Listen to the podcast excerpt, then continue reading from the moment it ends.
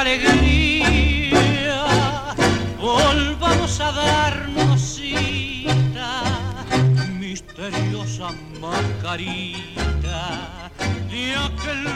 Herzlich willkommen zur 38. Episode aus In 80 Tangos um die Welt. Und heute haben wir wieder zwei Fliegen auf einen Schlag. Gewünscht hat sich das Stück, was wir heute vorstellen, Debbie aus Berlin. Und es ist mein ganz persönlicher Wunsch, Cascabelito.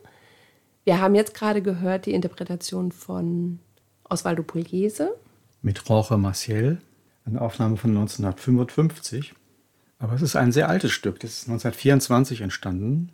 Der Komponist war José Bohr. Und es war ein Weltenbürger, könnte man sagen. José Bohr war wirklich, ja, ein Weltbürger, kann man sagen. Der ist 1901 geboren in Bonn. Die Älteren von euch werden noch wissen, das ist die Hauptstadt von Westdeutschland gewesen. Und geht 1902 mit seiner Familie, mit seinem Vater Daniel, nach Konstantinopel, wie es damals noch hieß. Der war Veterinär und hat dort im Zoo und in den Tiergestallungen des letzten Sultans der Türkei, Abdul Hamid, gearbeitet. Nach ein, zwei Jahren gab es ein Attentat auf Abdel Hamid und alle Ausländer mussten raus aus der Türkei. Und dann ist die Familie über Marseille nach Buenos Aires. Dort hat der Vater erstmal in der Brauerei Palermo, Cerveceria Palermo, gearbeitet.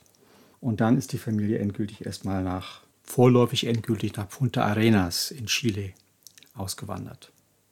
Und als er alt genug war, ist er dann alleine nach Buenos Aires gegangen. Da war er 20, 1921, und hat sofort im künstlerischen Bereich gearbeitet, hat als Sänger und Pianist im Radio gespielt, Radio Cultura, und fing an zu komponieren. Er hat in seiner Zeit in Buenos Aires äh, ungefähr 200 Stücke komponiert, unter anderem Tutanchamun, Tutanchamun nach dem Pharao, was auch Canaro gespielt hat. Und unser heutiges Stück Cascabelito ist in der Zeit entstanden.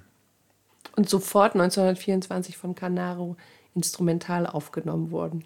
Genau, der hatte da Kontakt mit ihm, arbeitete als Klavierverkäufer und Pianorollenverkäufer. Das sind diese gelochten Rollen für Pianolas in der Casa Castiglione. Und eines Tages rief ihn sogar Carlos Gardel an, stellte sich ihm vor und fragte nach diesem Stück, wie hieß es doch gleich? Und Bohr sagte, meinst du Cascabelito? Sagt er, genau. Warum kommst du nicht zu mir nach Hause? Wir trinken was, lernen das Stück auswendig und nächste Woche kommt es auf die Platte. Und Canaro hat dann auch Kontakt mit ihm aufgenommen, hat das Stück auch aufgespielt und war unter anderem auch von den Künsten, die Bohr auf der singenden Säge fabrizieren konnte, so begeistert, dass er ihn in einige seiner Aufnahmen integriert hat. In den 20er Jahren hört man manchmal dieses ganz seltsame Zirkusinstrument und das ist Bohr. Und er hat nicht nur Musik geschrieben, war nicht nur selber Sänger und Pianist, sondern hat auch Filme gedreht und zwar nicht gerade wenige. Nee, das war, also er ist dann, um es kurz zu Ende zu erzählen, mit so einer Musikgruppe, die hieß Che Boer, wie Che Guevara, aber dann Che Boer. Die haben Tangos gespielt, Malambos, die hatten eine Chacarera-Gruppe und Gitarrenensemble, also eine Combo. Mit der ist er durch Europa und die Amerikas gezogen und ist 1932 nach Mexiko und hat dort Luis Buñuel kennengelernt, hat mit dem zusammengearbeitet und hat in Mexiko Pionierarbeit geleistet. Er hat allein 30 Filme dort gedreht oder an ihnen mitgewirkt, also war ein- der Filmpionier von einer mexikanischen Filmproduktion. 1940 ist er nach Chile gegangen, wo er aufgewachsen ist in Punta Arenas, hat nochmal 16 Filme gemacht, also produziert und die Musik dazu geschrieben. Und ja, ist dann vor allem dort geblieben. 1960 taucht er im Fernsehen auf, 1981 nochmal mit Tita Merello. Und 80 bekommt er übrigens den Oscar für sein Lebenswerk von dieser amerikanischen Motion Picture Academy. Und in seinen letzten Jahren hat es ihn dann wieder zurück nach Europa verschlagen. Diesmal in den Norden, nach Dänemark. Da ist er dann mit seiner Familie und er stirbt in Oslo. Was für ein bewegtes Leben. 1994, also er ist 93 geworden. Ein langes und sehr erfülltes Leben. Und sehr produktiv. Sehr produktiv. Und den Text für dieses Stück hat Juan Andrés Caruso geschrieben, der wirklich so hieß, aber nichts mit dem anderen Caruso zu tun hatte. Nein, glaube nicht. Der ist in La Plata geboren in Argentinien, war früh Waise und ist dann nach Buenos Aires gekommen, hat dort seine ersten Jobs gehabt, zum Beispiel als Klakeur in Theateraufführungen. Das sind solche Leute, die an bestimmten Stellen wie auf Kommando losklatschen, damit das Publikum entsprechend gelenkt wird. Dann hat sie ihn als Journalist nach Bahia Blanca verschlagen, in die Heimatstadt von Carlos Di Sali. Ob die sich kannten, weiß ich nicht. Doch, Di Sali hat ja auch Cascabelito gespielt, 1941. Und hat sich dann 1910 endgültig in Buenos Aires niedergelassen, hat mit Canaro zusammengearbeitet, hat Theatertexte geschrieben, wird von Canaro beschrieben als groß, elegant, gut aussehend. Insgesamt hat Gardel 38 Stücke von ihm aufgenommen und Ignacio Cosini 31. Also war in dieser Tango-Canción-Szene schon ziemlich produktiv.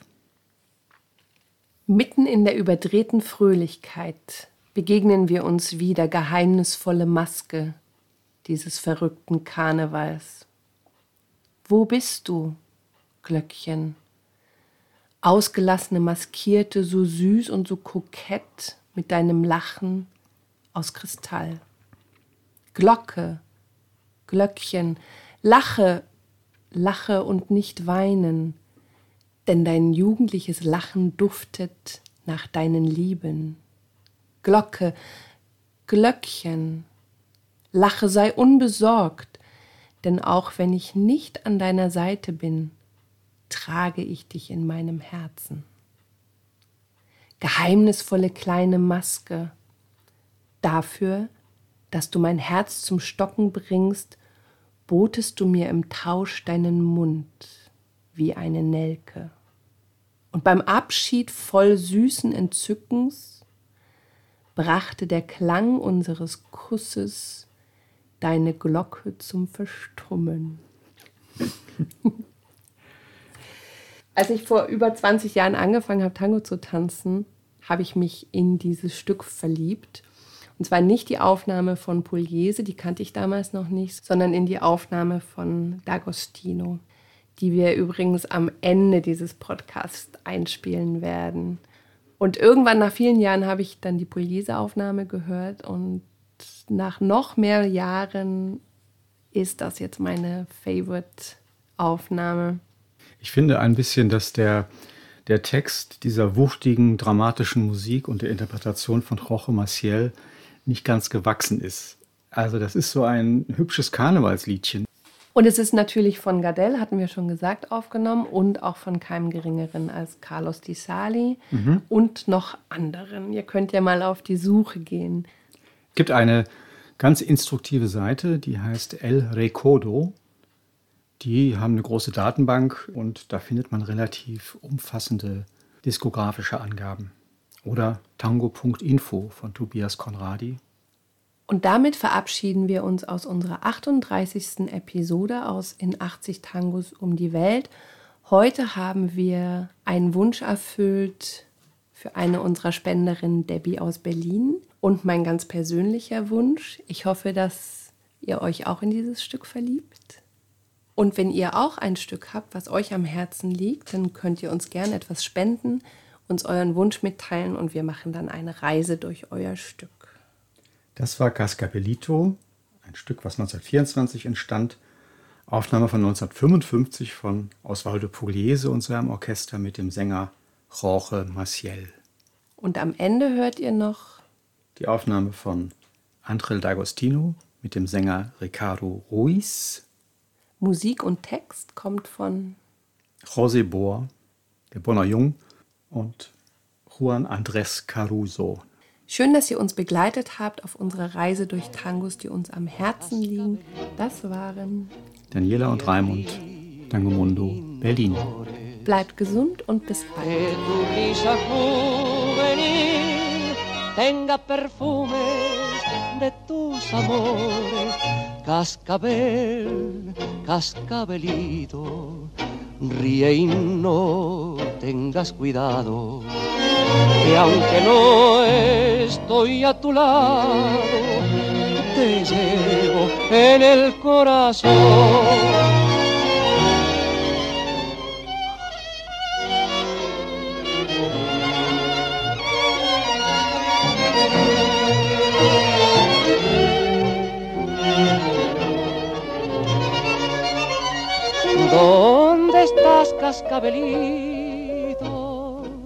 Mascarita pispireta, tan bonita y tan coqueta, con tu risa de cristal